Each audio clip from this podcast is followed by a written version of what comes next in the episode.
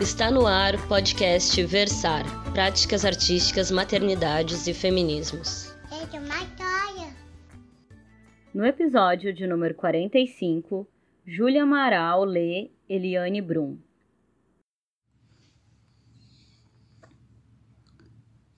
Eu vou ler uma reportagem da jornalista Eliane Brum, publicada no jornal El País, dia 24 de junho de 2020.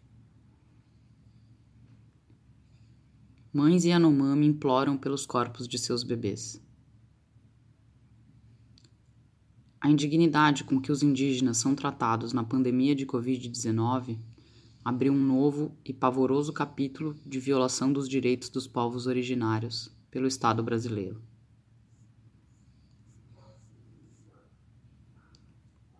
Três mulheres vivem um horror para o qual será preciso inventar um nome. Elas são Sanuma, um grupo da etnia Yanomami, e sua aldeia, Awaris, fica no que os brancos chamam de Roraima, na fronteira do Brasil com a Venezuela. Elas não compreendem a ideia de fronteira. Para elas, a terra é uma só e não tem cercas. Elas não falam português, elas falam a sua língua. Em maio, essas mulheres e seus bebês foram levados para Boa Vista, capital de Roraima, com uma suspeita de pneumonia. Nos hospitais, as crianças teriam sido contaminadas por Covid-19 e lá morreram. Então, seus pequenos corpos desapareceram, possivelmente enterrados no cemitério da cidade. Duas das mães estão com Covid-19, amontoadas na Casa de Saúde Indígena, Casai, abarrotada de doentes. Lá, corroídas pelo vírus, elas imploram pelos seus bebês. Com a ajuda de várias pessoas, uma delas conseguiu me enviar uma mensagem gravada em Sanuma. Ela conta o que vive e diz: Sofri para ter essa criança. E estou sofrendo. Meu povo está sofrendo. Preciso levar o corpo de meu filho para a aldeia. Não posso voltar sem o corpo de meu filho.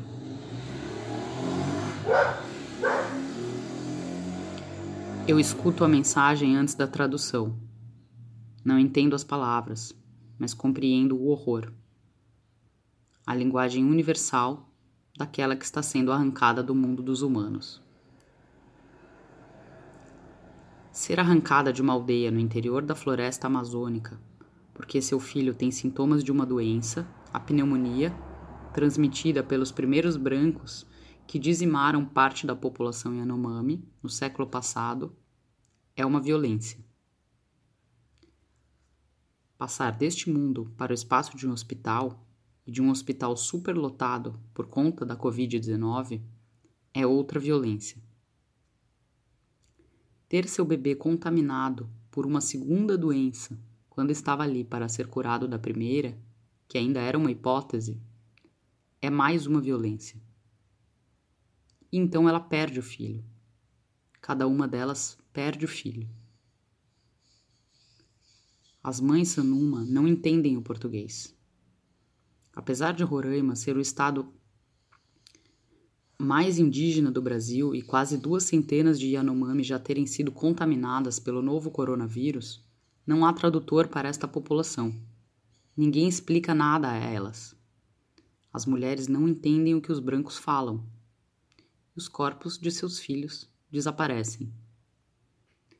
Uma das lideranças da comunidade, que entende o português, explica que os três bebês podem ter sido enterrados no cemitério, mas não há certeza. Ninguém dá certeza nem a elas, nem às lideranças. O procurador da República de Boa Vista, Alisson Marugal, enviou um ofício ao Distrito Sanitário Especial Indígena Yanomami, DCI, para obter informações sobre o paradeiro dos corpos dos bebês. A situação é muito complicada, especialmente com relação à população Yanomami. Tivemos quatro óbitos oficiais e em, todo ele, em todos eles tivemos problemas.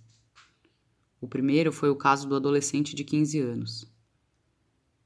tivemos problemas de atendimento, tivemos falta e desencontro de informações e estamos também apurando se houve falta de assistência médica, afirma. O caso dos bebês Sanuma só começamos a apurar agora. Não sabemos se houve diagnóstico de Covid-19 e, se houve, qual protocolo foi aplicado e qual foi o local do enterro. Local do enterro. Marugal assumiu o posto em plena pandemia. Conta estar trabalhando de segunda a segunda para enfrentar um cenário de grandes desafios. Não descarto a possibilidade de, futuramente, ingressar com uma ação civil pública pedindo danos morais não só para os pais, mas para toda a etnia Yanomami, afirma. Enterrar o corpo de um Yanomami é arrancá-lo do mundo dos humanos. A quantidade de violência contida nessa série de atos infligidos às mulheres Sanuma é enorme, até mesmo para os padrões do Estado brasileiro, um histórico agente de agressões contra os povos indígenas. Mas a violência avança muito mais, porque se, para um branco, a dor é a que tantas famílias estão vivendo nesta pandemia, sem poderem se despedir daqueles que amam, sem poderem sepultá-los devidamente, devido ao protocolo de biossegurança, para uma mulher Yanomami, para um homem Yanomami, enterrar um dos seus é incompreensível, é inaceitável. Os Yanomami não são enterrados. Nunca, sob nenhuma hipótese, se enterra um corpo. Os corpos são cremados e há um longo ritual para que o morto possa morrer para si e para a comunidade. Os Yanomami não são indivíduos como um branco que vive no Brasil ou na Espanha ou nos Estados Unidos é. Um Yanomami se compreende como parte de uma comunidade e se entrelaça com várias dimensões de mundo visíveis e invisíveis em relações mediadas pelos xamãs. Os rituais de morte, de morte devem ser seguidos em todos os detalhes e levam meses e até anos para se concluírem. Várias aldeias vão até a comunidade do morto para participar da cremação num primeiro momento. As cinzas são guardadas. Meses depois haverá a segunda parte, quando os visitantes, mais uma vez, retornam para as celebrações. O morto, então, será lembrado em seus feitos, em suas desavenças, em todas as marcas importantes de sua trajetória. Será lembrado para então poder ser esquecido, suas marcas serem apagadas e a comunidade seguir adiante. No último ato, as cinzas do, dos mortos são diluídas em mingau de banana para aquele que morreu se dissipe no corpo de todos.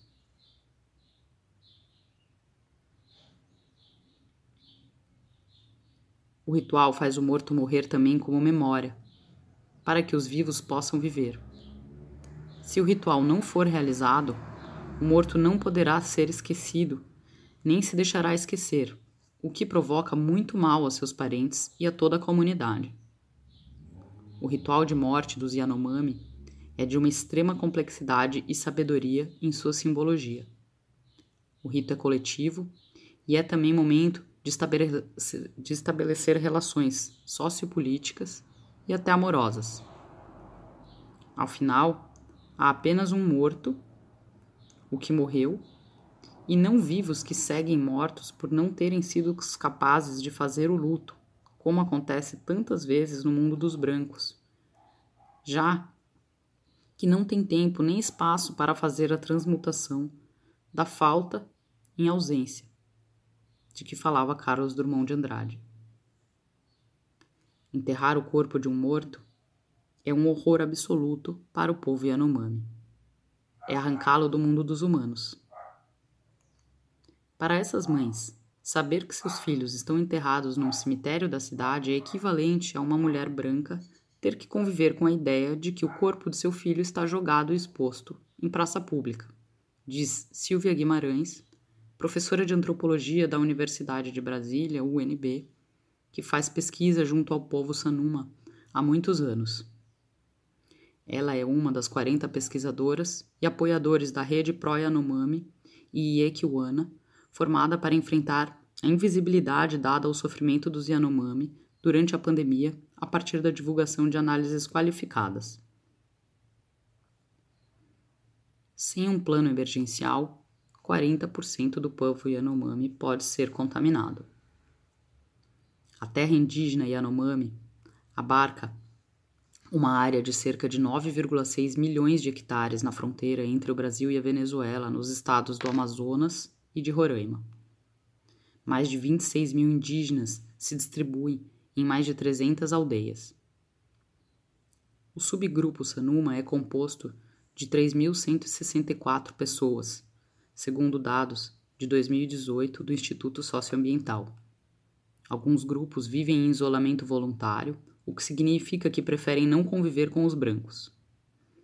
Desde os Yanomamis tiverem os Desde que os Yanomamis tiveram os primeiros contatos, a partir de 1910, eles vêm, vêm sendo dizimados por doenças, que chamam de chauara, e também a tiros pelos garimpeiros que invadem suas áreas em busca de ouro. Davi Kopenawa o grande intelectual e líder Yanomami, tem denunciado ao mundo que seu povo corre risco de genocídio. Ele chama os brancos de o povo da mercadoria. Seu filho, Dario Kopenawa, de Utukara, Associação Yanomami, lidera a campanha Fora Garimpo, Fora Covid. Em plena pandemia, há mais de 20 mil garimpeiros na terra Yanomami, considerada a mais vulnerável ao novo coronavírus na Amazônia. Uma pesquisa realizada pela Universidade Federal de Minas Gerais, pelo Instituto Socioambiental e pela Fundação Oswaldo Cruz mostrou que, caso não exista um plano de contingência emergencial para a transmissão entre os Yanomami, 40% da população que vive em aldeias próximas ao garimpo poderão ser contaminados. Segundo o boletim mais recente da rede Pro Yanomami e Iue Kiwara, de 21 de junho, há 168 contaminados e 5 mortos. A Casa de Saúde Indígena, Kasai, onde ficam os Yanomami, levados à cidade, transformou-se em um dos principais focos de contaminação. Segundo a rede de pesquisadores, mais de 80 indígenas já foram infectados ali. 48% dos casos de Covid-19 entre os Yanomamis e Iekiwana. Há casos de pacientes Yanomamis que tiveram alta de outras doenças e aguardavam há mais de dois meses o seu retorno à terra indígena. Acabaram sendo infectados por Covid-19 na Kasai. Desde que o primeiro adolescente Yanomami, de 15 anos, morreu de Covid-19 em 9 de abril, o desespero se multiplicou. Vítimas de massacres de todos os tipos, perpetrados pelos brancos, parecia impossível que houvesse alguma forma de violência ainda desconhecida. Mas sempre há. E então os Yanomami começaram a ver os corpos desaparecerem, seguidos de explicações vagas de enterros por parte de autoridades que mal conseguem entender. É um enorme desrespeito com a nossa cultura. Os povos são enterrados sem que ninguém explique nada, sem que as famílias sejam consultadas, sem que peçam autorização para as mães. Eles não sabem, elas não sabem onde seus filhos estão enterrados. Eu, que sou representante, não tenho nenhuma ideia de onde estão enterrados, diz Dario Kopenawa. Queremos saber onde estão e quando poderemos desenterrar os corpos para levá-los para a aldeia, onde nasceram e cresceram, onde seus pais, seus tios, seus primos estão morando, onde a alma das crianças pode ser feliz. Entendemos a necessidade dos protocolos de biossegurança, mas precisamos ter informação e compreender o que vai acontecer. Precisamos saber quando os corpos serão devolvidos. Queremos saber quanto tempo o vírus sobrevive no corpo.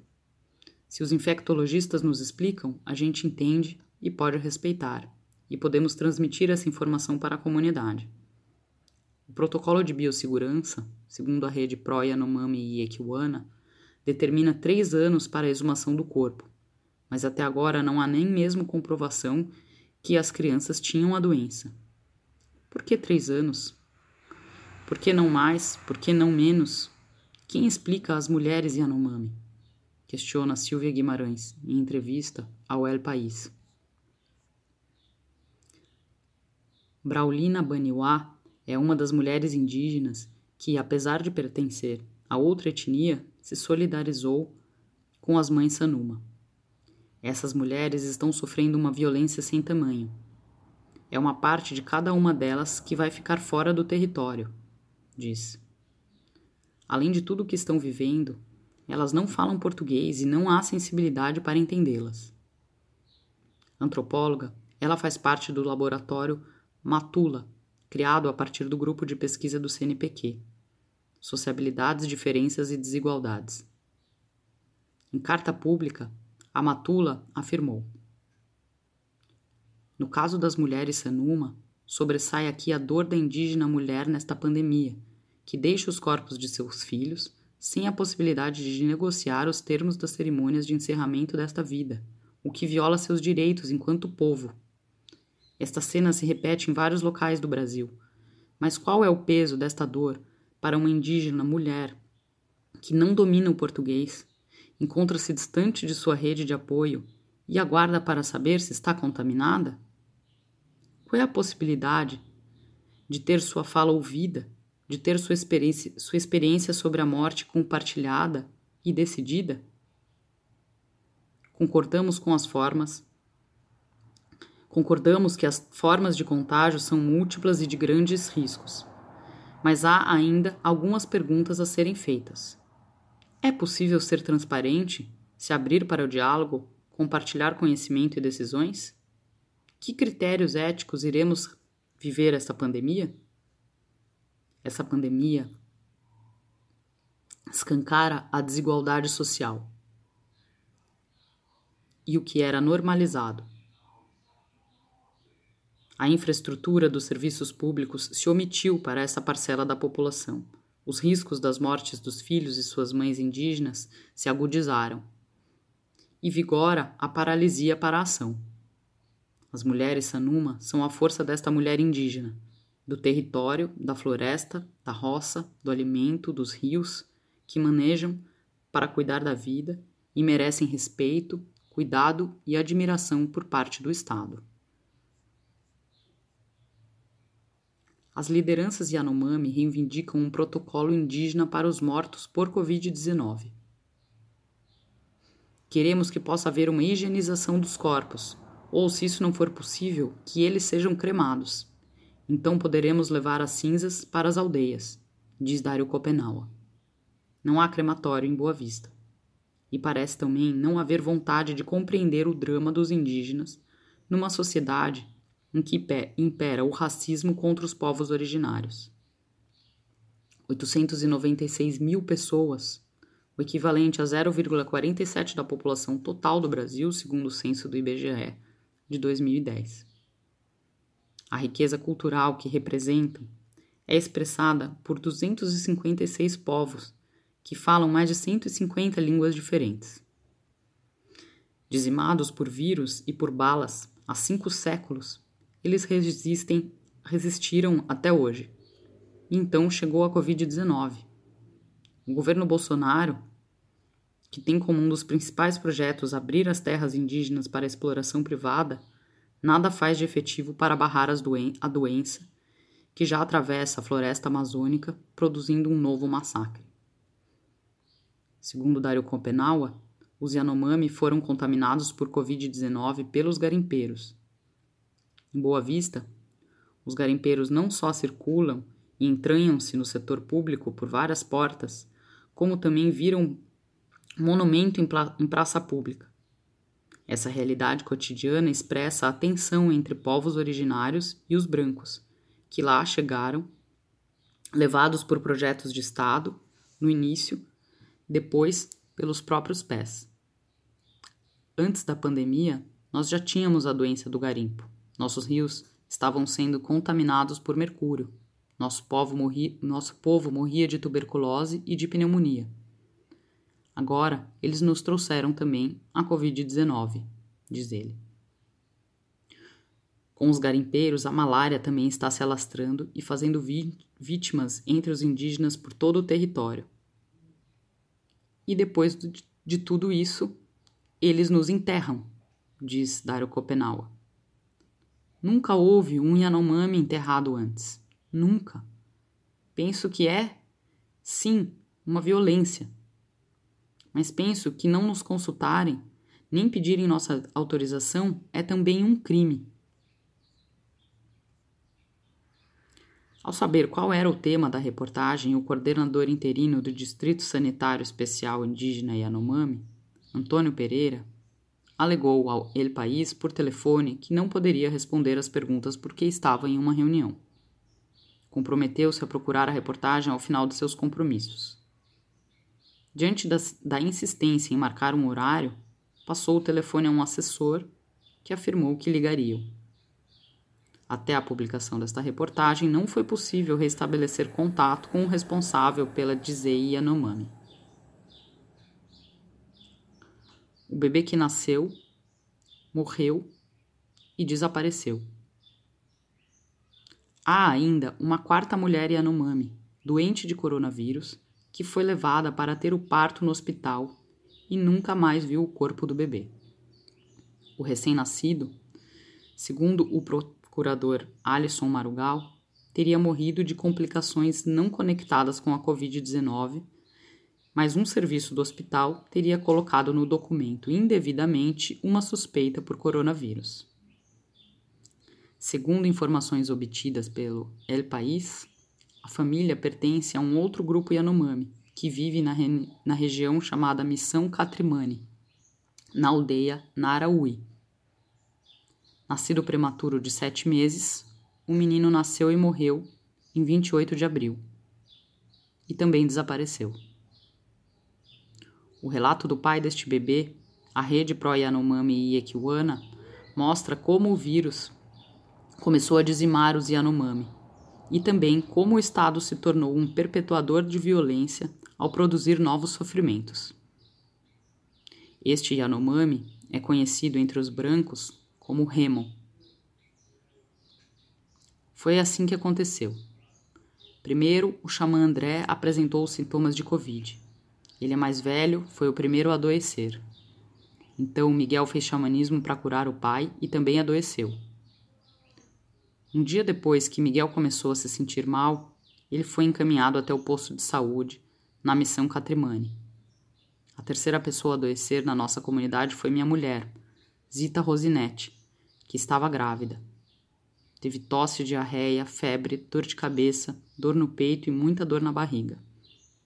Os xamãs não fizeram nada, nenhum trabalho para ela, porque ficaram com medo de adoecer, já que essa doença é muito forte. No dia seguinte, depois que Rita Rosinete teve febre, caminhamos até o posto da missão. Eu fiquei muito triste lá. A Rosinete desmaiou três vezes. Estava muito fraca e com muita febre. No dia 29 de abril, fomos removidos de avião de Missão Catrimani para a maternidade de Boa Vista. Quando chegamos no hospital, ela desmaiou de novo e eu fiquei segurando ela. Então, talvez eu tenha Covid dentro de mim. Mas eu fiz o exame pelo nariz e pela boca e deu negativo. Mais tarde, Remo infectou-se na casa de saúde indígena e teve um teste positivo para a Covid-19. Minha mulher estava com muita dificuldade de respirar. Estava muito fraca e quase morreu. E eu perguntei para o médico: Será que ela vai morrer? Não, ela está um pouco forte por dentro ainda. Ele disse. Na maternidade, nos colocaram para dormir separados das outras pessoas. Meu filho morreu. No dia 28 de abril mesmo, no dia em que nasceu, ele morreu. Nasceu de manhã e à tarde morreu. Zita Rocinete estava muito fraca, mas estava um pouquinho forte ainda, porque ela não queria morrer. Tivesse pensado em morrer, ela morreria. Eu não vi meu filho. A Zita Rosinete fez nascer o bebê. Os médicos pegaram e disseram: levem para o hospital, para a UTI. Então, ele morreu. Eu fiquei muito triste. Eu estou triste ainda. O médico não disse por que ele morreu. Só me perguntou: Ei, você é o papai? Sim, eu sou o papai. Desculpa aí, seu filho morreu. Ele estava com muita dificuldade de respirar e por isso morreu.